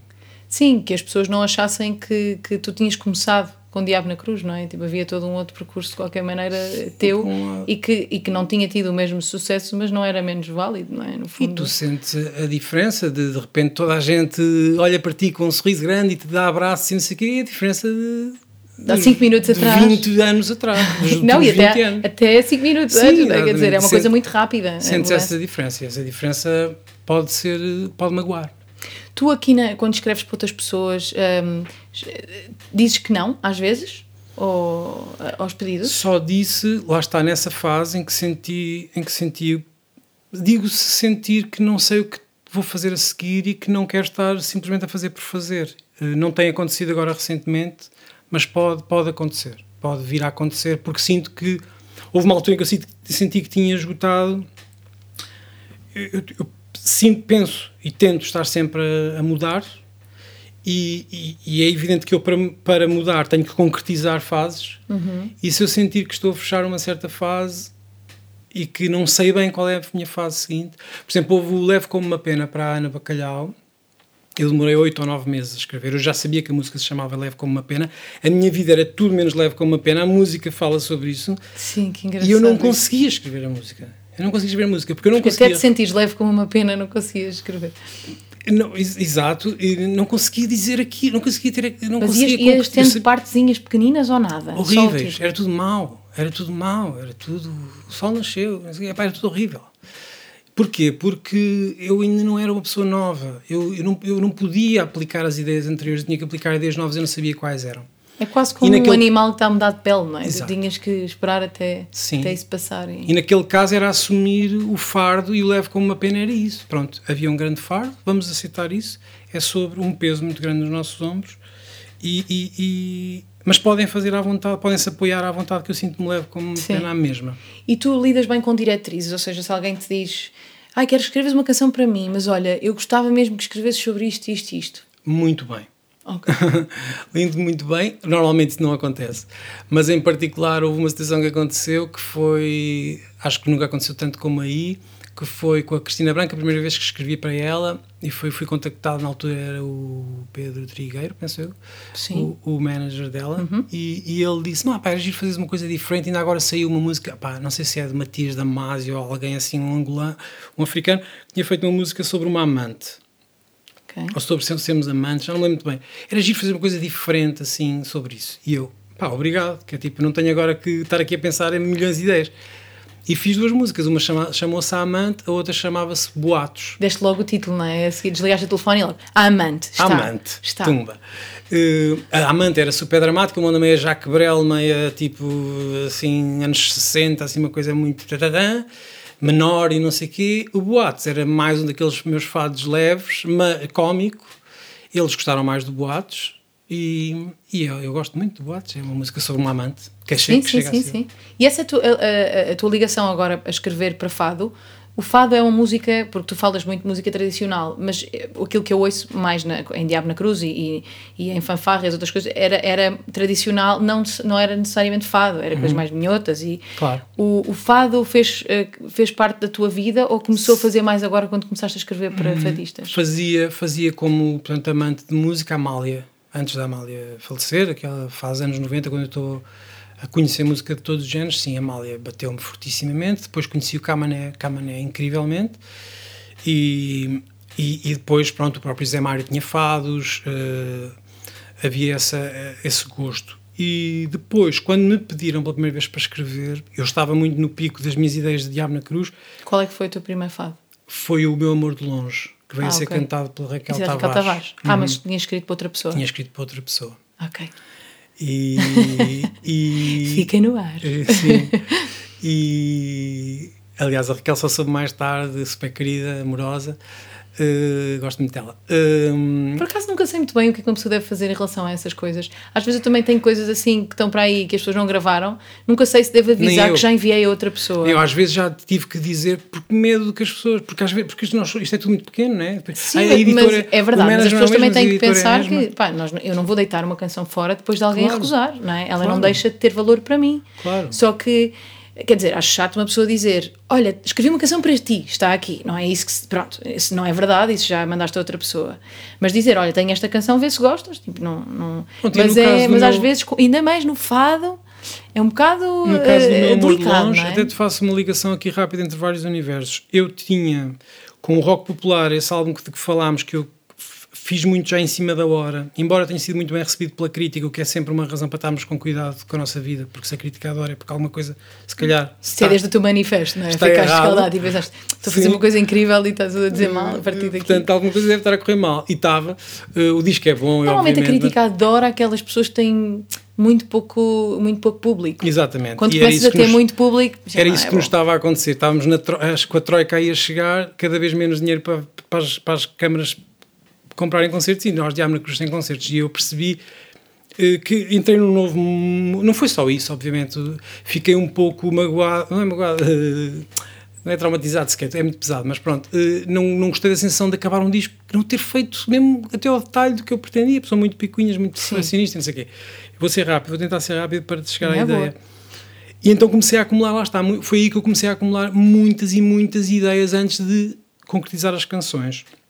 E algumas dessas ideias eu não via como coisas de Abna Cruz. Cheguei a experimentar o meu amor de longe num, num ensaio, uh, tal, achei uma coisa muito leve, e algumas até partilhei com o Pedro Martins, dava-me bem com ele quando nos cruzávamos com Diolinda na estrada, com a Ana Bacalhau também, do género, o Pedro escrevia para outras pessoas, eu não tinha acesso a essas pessoas, olha, tenho aqui estas canções, melodias, queres pegar nelas, eventualmente fazer alguma coisa com elas. Ele chegou até a pegar numa delas, mas aquilo nunca avançou.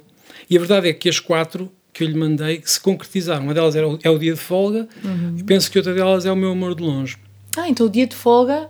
Nós, é, é, vamos guardar o dia de folga, porque é uma, das, é uma das, das três canções que eu tenho para perguntar como é que nasceu. Pronto. Então guardamos essa Eu vou terminar só a ideia dizendo: eu estava a, a, explorar um certo. Eu, pela primeira vez em Diabo na Cruz para o terceiro álbum, estou a, explorar pela primeira vez falar diretamente. Ou seja, eu falava, lá está, tinha usado essa, essa, essa maneira de escrever da, para a censura Sim, dos, do camuflar. Do camuflar. Exato e feito isso um, uma figura de estilo e usando também as minhas influências de Dylan e para ser justo, pronto, não temos tempo para falar de tudo, mas obviamente isto tem a ver com o Jack Kerouac, tem a ver com o Henry Miller, tem a ver com a forma de escrever beat, aquela forma quase a solar e a escrever ao mesmo tempo sim, sim, de sim, associação de ideias, pronto, era uma mistura de todas essas coisas que eu estava a tentar fazer nesses primeiros álbuns de Diabo na Cruz. No segundo álbum já com muito mais responsabilidade de falar sobre território, sobre zonas de território, sobre uma história, pronto, e no terceiro eu estou a tentar falar diretamente, que era uma coisa que eu solo já tinha feito, que por exemplo Jorge Palma para mim é um deus a falar diretamente às pessoas, sim, sim, sim, coloquialmente, exatamente a dizer o que está a sentir e ser brutal lá mesmo. Uhum. E uh, eu estou completamente no trabalhar isso para Diabo na Cruz, e é isso que vai dar o Vida de Estrada, o Ganhar o Dia e músicas assim. Uh, e, e, e, sinto que no fado, quando me pedem pela primeira vez, quero agir a ver músicas sobre as, Lisboa, as referências dos estrangeiros, sim, sim, sim. os turistas, o, o, que está a acontecer Coisas agora. mais corriqueiras também, sim. não é? E com um formato que fosse, lá está, como eu fazia com o Diabo na Cruz, um bocadinho arquetipal de fado. Hoje em dia já há muito mais isso, a verdade já é há muito mais. já há muito mais. E, mas lá está, eu quando estou a fazer o fado não estou muito preocupado com a harmonia do fado em si, estou, estou a fazer um fado como se fosse há 50 anos atrás, estás okay. a perceber? Portanto, foi um bocado assim que surgiram esses primeiros. Ok. Olha, então vamos aqui... Um, uma última pergunta que eu acho sempre interessante, que não... Tu tens vontade de te atirar a outro tipo de escrita? Uh, de, de, prosa? Hum. Uh, é uma coisa que te dá... Não sei, que dá vontade de fazer? Já ou... o fiz e foi muito importante na minha formação para esta fase da minha vida de que já falámos tanto agora. Portanto, na minha fase em que eu não tinha tanto trabalho, comecei a escrever e escrevi um romance que, que reescrevi seis vezes. A sério? Sim. Eu tive dois anos à volta de um romance. Ok. Uh, assim, eu acho que é normal isso. As pessoas acabam por passar muito tempo num livro. Eh, não se escrevem livros em meses. É Quer muito dizer, difícil. Calhar há escritores que já conseguem fazê-lo e lançam um, um livro por ano. Mas um primeiro livro, acho e que é bastante normal. Eu fiquei com um respeito enorme pelas pessoas que acabam livros de prosa que façam sentido de início ao fim, porque eu para conseguir fazer sentido demorei muito tempo. Eu não sabia desse teu livro, então está... Não está editado, não, ah, nem okay. vai nunca estar. Então pronto, então não okay, vai estar nunca estar. Que... O que eu estou a falar é, acho que, acho que aprendi imenso sobre a construção narrativa com esse processo, ao fazer. Uhum. O que me ajuda depois, acho eu, no que faço hoje em dia e no que funciona e o que não funciona, etc. Quando, a minha tendência para escrever Uh, se tiver que escrever, e, e, tenho às vezes vontade de escrever, é a diarística, é diário. Uhum. Aliás, hoje em dia faço diários de trabalho. Não tanto diário tu és pessoal. muito organizado. Que bom. Eu sou muito obsessivo e apaixonado pelas coisas que faço. Não, não, é, é, é uma inspiração. Eh, eu achei que era organizada, mas tu és eh, a whole another level.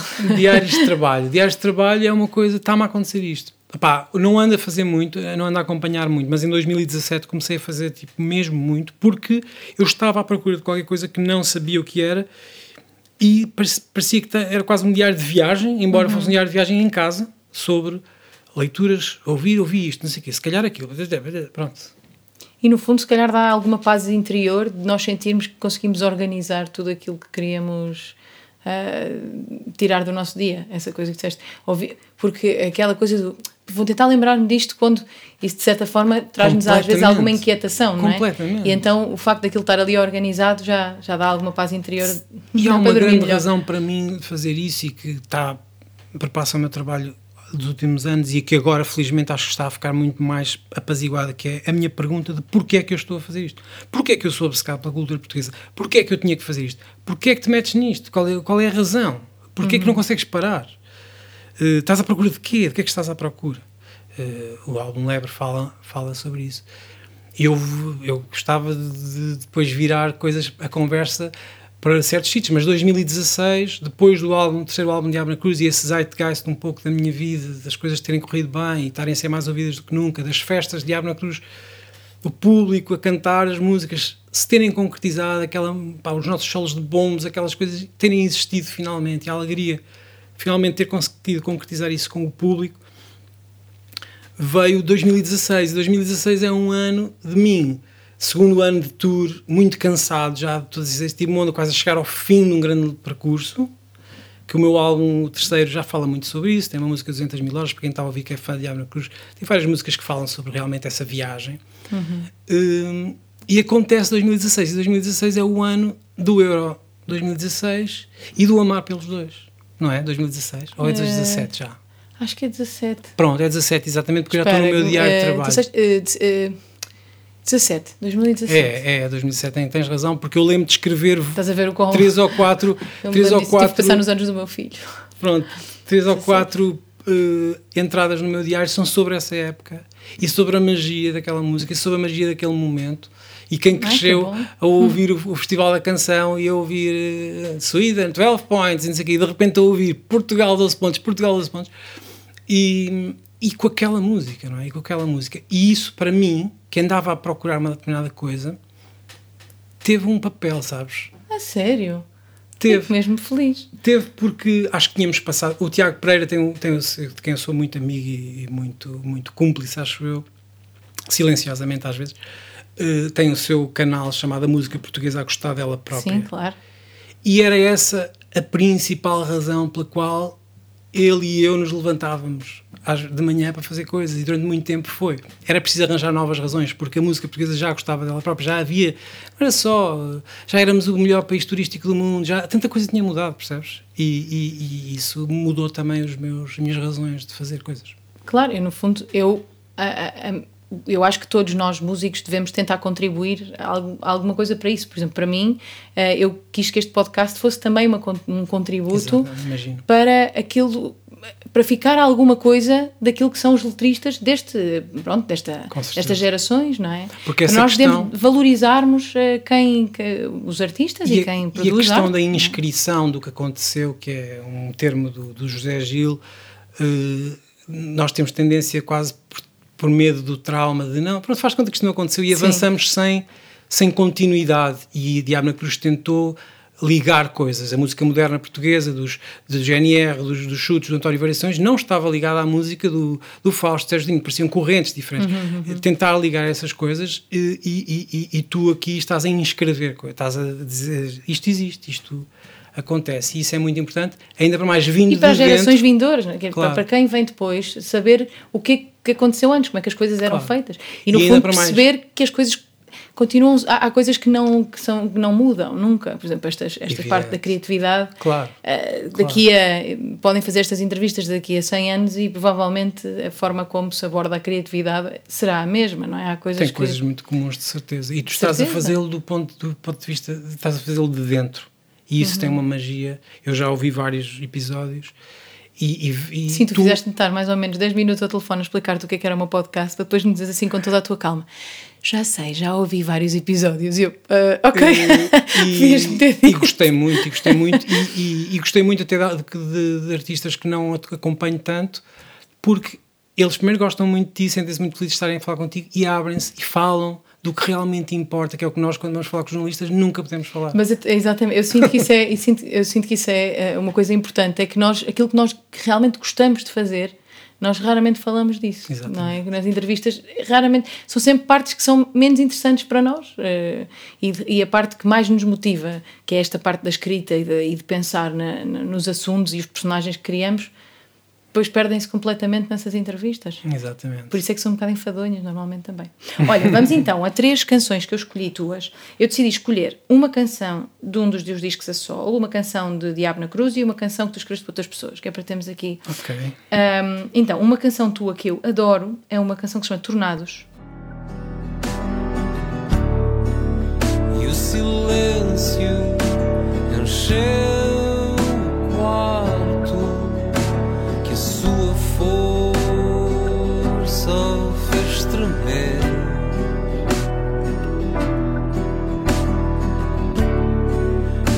Nunca se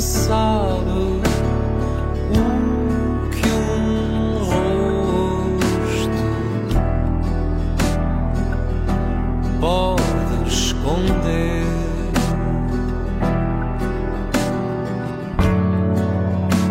Na sua história, na sua história. Ok. Canção é muito, muito bonita. Adoro. Obrigado. Um, tu lembras-te como é que nasceu esta canção? Foi de um retiro? A música. Não, não, a música é antiga, portanto é dos anos 90. É uma música que faz parte retiravas. do pequeno Aquiles, Sim. não. Tem uma história gira essa música, que é. Quer dizer, bom, essa, uma- faz-me lembrar uma coisa, que é. Eu, na altura, pronto, eu vivia lá no Norte, em Aveiro, estudava no Porto, não conhecia outras pessoas, músicos para além do Alexandre Mani, as pessoas tocavam comigo, pronto. Eh, mas na altura, quando surgiram os, os, os Ornatos Violeta, houve uma grande. Eles vieram ver um concerto nosso e houve ali. Eu e o Manel, em particular, ficámos a conversar muito tempo sobre esta coisa de fazer canções, não conhecíamos também muita gente. Ou, por exemplo. eh, e houve umas, umas, uma ocasião, umas ocasiões em que nos encontramos. E uma delas, ele aliás cantou no segundo álbum de Super Ego. Eh, uma delas, eu, eu fiz uma música chamada Fado de uma Rua Qualquer, que eu achei que era um bocado, soava um bocado ao Capitão Romance, acho que é Capitão Romance que se chama? Sim, do, do disco dos Ornados. Que tem uma coisa meio fado e é tocada com bandolim, tem aquele. Ai, aquele tarantana primavera. Exato. Pronto, e eu fiz isso. Uma música, o fado, qualquer, um fado de uma rua qualquer também tem um pouco essa cadência. E mostrei ao Manel, disse: ah, Manel, acho que fiz uma música um bocado eh, parecida com uma cena tua. E mostrei-lhe. Ele disse: Não, por acaso não acho nada. Eu é que fiz uma música parecida com uma cena tua. Então ele fez uma música parecida, acho eu, aparentemente tinha feito uma coisa tipo Tornados. O Tornados é um dedilhado, no pequeno Aquiles é um dedilhado de dois acordes, pá, com três cordas, portanto é uma coisa mínima, minimalíssima. E ele entusiasmou-se com a ideia de fazer uma coisa tão, tão minimal e tinha O último disco dele é que é completamente assim, na verdade. Opa, mas aquilo é, pronto, é mais- mesmo bastante minimal. mais minimal. Pronto, Sim. o Tornados de que tu estás a falar é feito, é uma versão muito mais tarde, não é minimal, é- pode ser minimal na, na harmonia é igual ao Uhum. que era, mas já é todo um arranjo bonito e com a voz da Márcia, que foi um momento É lindo. de estúdio lindo para mim, porque eu é que estava a cantar aquilo, ai, ai, E ai. a Márcia fazia parte do pessoal da Flor Caveira, não é? Ela fazia parte desse grupo.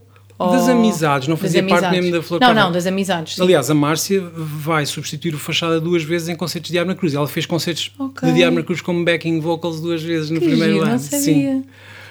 E, e, e pronto, e quando ela põe a, a- voz dela na música, a música de repente fica eh, no sítio certo. Pronto, que a minha voz era um bocado dura para, para contar a história. Que, pronto, a música estava com uma beleza que eu Então, não mas e como é que ela nasceu? Nasceu de um título? Tinhas esse não, título? Não, não, portanto, isso não. E as coisas que estávamos a falar, que falámos antes, aplicam-se mais ao presente, aos últimos Ok, anos. então e nessa altura? Não, naquela altura é uma história, pronto, bastante referente a uma pessoa e a alguém que passou por algo muito difícil e era sobre a minha própria melancolia, a minha própria, aquela coisa de, de às vezes estar muito introvertido e a viver os meus próprios sentimentos e de repente cruzar-me com alguém a quem lhe aconteceram coisas mesmo enormes. E, e a música diz na sua história tudo aconteceu. Eu vivo na pele da melancolia, mas sou eu quem beneficia. Ok. Pensar no quão relativa é Uhum. a nossa, a nossa dor, não é? O, hum, outra é Forte. Que vem lá, que vem lá, cavalaria, quem diria que ainda iria chegar o dia de revistar a guarda de honra do castelo. Já cumpri, já cumpri metade da pena. Agora a cena quando a arena se abre. Mas olha, vou-me ausentar. Menas lantejoulas cegam, enfiado no casebre. A dar o litro para saciar a lebre. Não duvides que duvido, é culpa quando falho, culpa se consigo. Pedra a pedra, pela colina, grão a grão, é como a galinha, faço pela façanha. Hei de ver o que é que há do outro lado da montanha. que é uma canção dos Diabo na Cruz. É- tem uma influência muito grande, lá está, de música tradicional, certo? Sim. Pelo menos o arranjo tem. Tu lembras-te, hum, esta lembras-te, primeiro como é que surgiu e depois como é que foi a abordagem quando a levaste à banda? Hum, portanto, a música surgiu, é, é, é daquelas ideias que já, está, já existiam, há, já tinham provavelmente sido criadas na altura do segundo álbum e, portanto, ficaram 4, 5, 6 anos paradas. Hum, porque não, lá está o te- forte, forte, forte, forte, já existia e, e- mas não se E tem aplicava aquelas vozes que tu dizes, tens Pronto. harmonias, tens... Exato. as- Não se, não se aplicava à mensagem dos discos anteriores Ok. e ali completamente pareceu ajudar completamente a apresentar o disco que ia, que ia Até surgir. porque abre o disco, não é?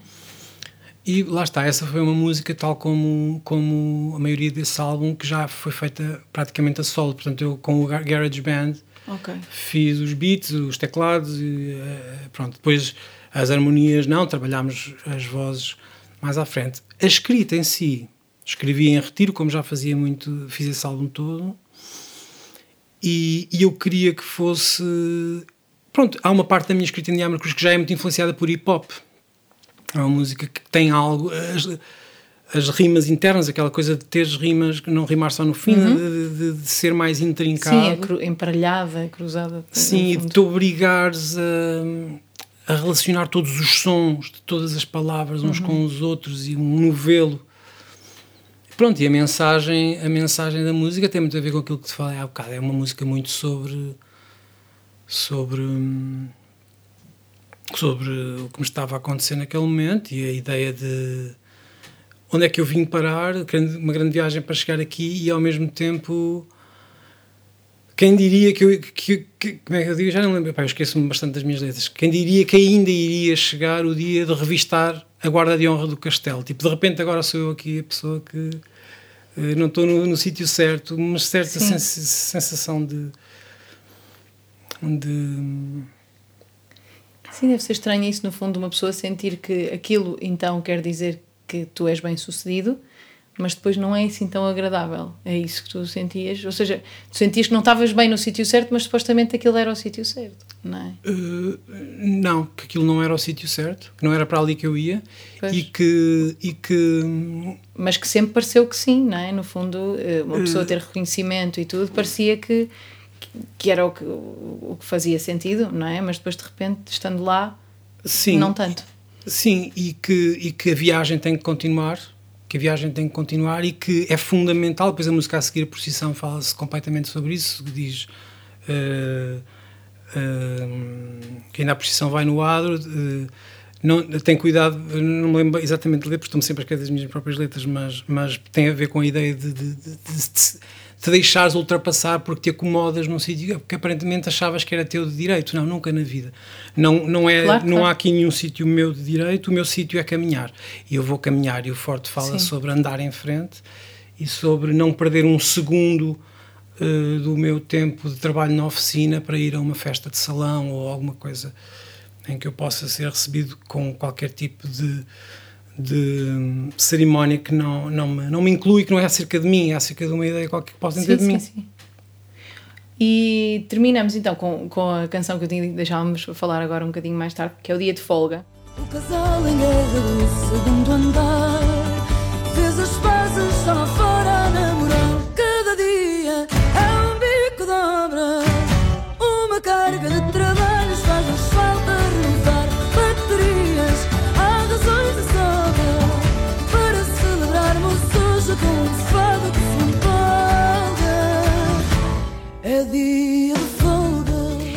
Pelo que tu disseste então, o Dia de Folga já existia num leque de canções, o que quer dizer que tu não a escreveste para a namora, então. A, melodia, portanto, a, a, Havia a ideia calhar, musical. A ideia musical e o nome. Ou Não, não, não. Ai não, eu ouvi Não, não, dizer, não. eu não sei se isto é verdade, Diz. mas eu ouvi dizer que o dia de folga chamava-se ahm, eh, uma parte qualquer que está lá no meio. Ah, Não, Não, chamou-se sempre Dia de Folga. Há uma Ah, música, era? há uma música que mudou de título e que foi salva pela mudança de título, que é o Rosa Sangue dos Amor Eletro. Não, que isso foram eles isso. que me disseram, ah, devia se chamar Rosa Sangue, e realmente tinham razão. O Dia de Folga sempre foi Dia de Folga. Aliás, o Dia de Folga é uma música que sabe exatamente o que está a fazer desde o início. Eu, eu entreguei três ou quatro músicas à Ana e aquela, de certo modo, era uma que eu estava mais, pronto, ok, porque eu dominei demasiado o que eu estava, eu sabia perfeitamente o que estava a fazer com aquela música. Bico de obra foi o que me disseram que se chamava. Ah, não. Isso é o que as pessoas lhe chamam porque é, a primeira, é o que chama a atenção. Não, mas a mim, a mim o que me chegou aos ouvidos foi que se chamou Bico de Obra e depois alguém achou que era um título assim, um bocadinho eh, verdade. não tão bom e mudaram para. Vês? Não é Vês as coisas que se dizem sobre, sobre os teus títulos? É Sim, impressionante. e, en- entre outras Esta coisas. gente que me fala mal. Mas há uma coisa que te posso dizer sobre essa música que eu acho que mudou mesmo em cima da hora e que eu dei muita importância, que foi a música diz, cada dia é um bico de obra, uma carga de trabalhos, faz-nos falta, Renovar. e eu dizia, recarregar baterias, que era uma palavra terrível por muitas razões. Claro. Faz-nos falta recarregar. Primeiro, diz-se recarregar, diz-se recarregar, depois se disseres muito rápido parece uma palavra feia, Não, mas estás a cuspir imenso, imenso. Dá para tirar. E estava escrito como recarregar até ao último dia. Até ao último dia. E eu, porque aquilo, eu acabei de dizer que é uma carga de trabalhos, faz-nos falta recarregar baterias. Aquilo para mim fazia sentido e eu tinha que ser assim. Claro. Foi muito difícil para mim arranjar uma palavra mais límpida, mais elegante, que fizesse aquele refrão fluir. Pronto, e acho que se fosse recarregar, a música nunca tinha tido o sucesso que teve. Não sei, mas realmente, mas que era difícil de cantar, era, claramente. Exato. E ia, eh, ia acabar por causar vários perdigotos e coisas assim a toda a gente que tentasse. Outra curiosidade, outra curiosidade sobre essa música. Não reparei, quando falo lá de uma Dona Laura, não reparei que o Miguel Araújo tinha uma música chamada Dona Laura. Mas o Miguel Araújo teve essa música antes? Sim, antes, Ok. antes. E de repente lembrei-me, depois quando o encontro, ou não sei quando é que falo com ele, lembrei-me e pensei, vou tirar. Dona Ah, pá, Laura, não sei o quê, do segundo andar, não é? Pronto, eu, eu acho que nem sequer Primeiro conhecia não. bem a música, conhecia o título, nunca tinha ouvido a música, na verdade, depois fui ouvir, e é mesmo Dona Laura. Pá, vou ter que ter que tirar a Dona Laura. Depois pensei, não, isto é giro, as músicas portuguesas a conversarem umas com as outras. Pois e é, ficou. claro que sim, pode ser a mesma Dona Laura, não é? Pronto. Claro, porque não. E essa, então, quando tu, tu tinhas a, a ideia melódica e depois quando a Ana te pediu, tu, pens, tu já escreveste a letra a pensar nela? Sim, sim, claramente. Portanto, ali hum, vinha um pouco da ideia de músicas que eu tinha feito no Dia- no Diabo na Cruz. Havia, eu estava muito imbuído do espírito de. Nós vinhamos da, da Troika e da- da- daquela coisa meio deprimente. Eu já tinha feito um álbum deprimente pré-Troika, que era. Deprimente, não denso, que era o rock popular. E estava claramente a fazer música muito positiva. E queria fazer uma música usufruível e muito positiva. Sim, não, sobre- há mais, não há mais do que o dia de folga, Pronto, claramente. sobre as pessoas em geral. Ela já tinha aquele andamento assim, então muito feliz. Sim, sim, sim. Ela era, era assim. Quer dizer, eu gravei só, é como pá. Eles é que fizeram Exato. o arranjo todo. Tu ach- acontece-te, como também és produtor, acontece-te quando escreves canções para alguém, de certa forma já imaginares um arranjo para essas canções na tua cabeça? Tendencialmente não. Pode começar hoje em dia a preocupar-me um pouco mais, mas tendencialmente não. Entreguei e. e Mas enquanto escreves, então não estás a ouvir coisas. Não, estou a dar liberdade. Até porque, se calhar, nestes primeiros convites, e esses foram dos primeiros, me pediram mesmo para não, não criar arranjos que depois uh, o pessoal fazia. Então.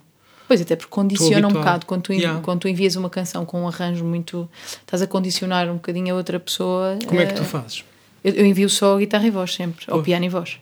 Uh, porque eu acho que condiciona realmente. Do outro lado, eu, eu, enquanto produtora, gosto de ouvir as canções completamente despidas para depois poder ter várias ideias. Não? Claro, e depois tudo pode acontecer àquela música. Como, como na minha cabeça as coisas funcionam assim e aquilo tudo pode acontecer às músicas, eu fico com pena é se forem muito literais e simplistas com a minha ideia.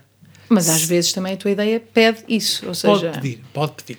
Já ficaste muito desiludido com algum arranjo que fizeram para uma canção tua? Não, muito não. E antes de mais, sinto que não é minha competência, sabes? Que sou muito desprendido, sinto-me desprendido em, em relação a isso. Pode Ok. haver uma outra música que eu achava que era forte e que pode ter ficado um pouco subaproveitada e não, não chegou ao seu potencial. Mas não levas isso a peito, não é uma não coisa levo que te- minimamente a peito, faz parte do, de- deste trabalho, penso que é, é assim, isto é um, isto entre aspas, é um serviço, eu como estamos a falar das bandas, eu tive muita gente a ajudar-me a fazer a minha música e eu aqui não sinto que estão propriamente a fazer a minha música. Eu sinto que estou mais eu a servir a alguém e Ok. gosto de estar nesse papel. Sim, sim, sim.